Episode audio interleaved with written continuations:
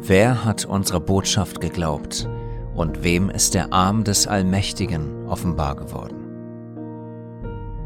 Er wuchs vor ihm auf wie ein Spross, er entsprang wie eine Wurzel aus dürrem Erdreich.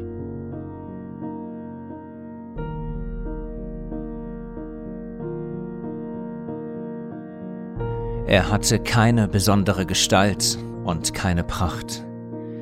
Und als wir ihn sahen, da hatte er kein Aussehen, dass wir ihn begehrt hätten. Er war verachtet und verlassen von den Menschen, ein Mann der Schmerzen und mit Leiden vertraut.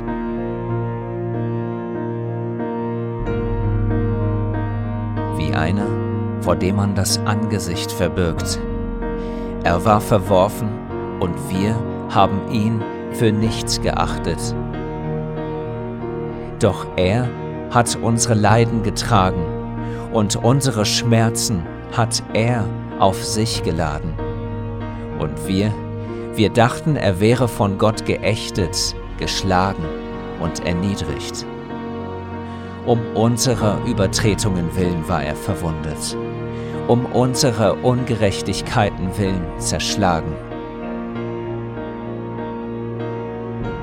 Die Strafe zu unserem Frieden lag auf ihm, und durch seine Wunden ist uns Heilung geworden. Wir alle irrten umher wie Schafe, jeder ging seinen eigenen Weg, aber Gott warf unser aller Schuld auf ihn.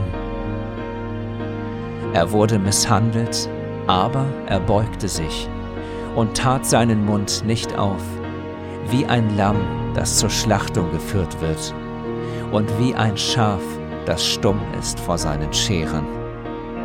Und er tat seinen Mund nicht auf.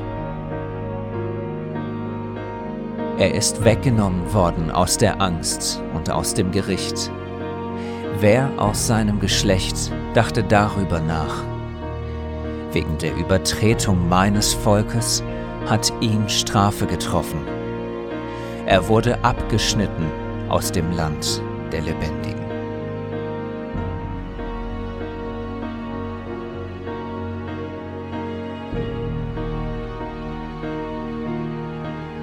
Man begrub ihn bei Gottlosen, aber im Grab eines reichen Mannes, weil er kein Unrecht begangen hat und nichts Trügerisches in seinem Mund gewesen ist.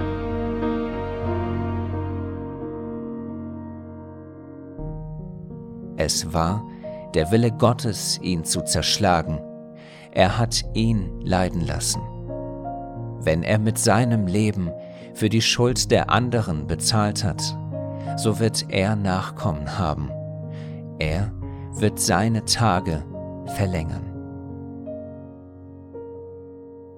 Und das Wohlgefallen des Allmächtigen wird in seiner Hand gedeihen.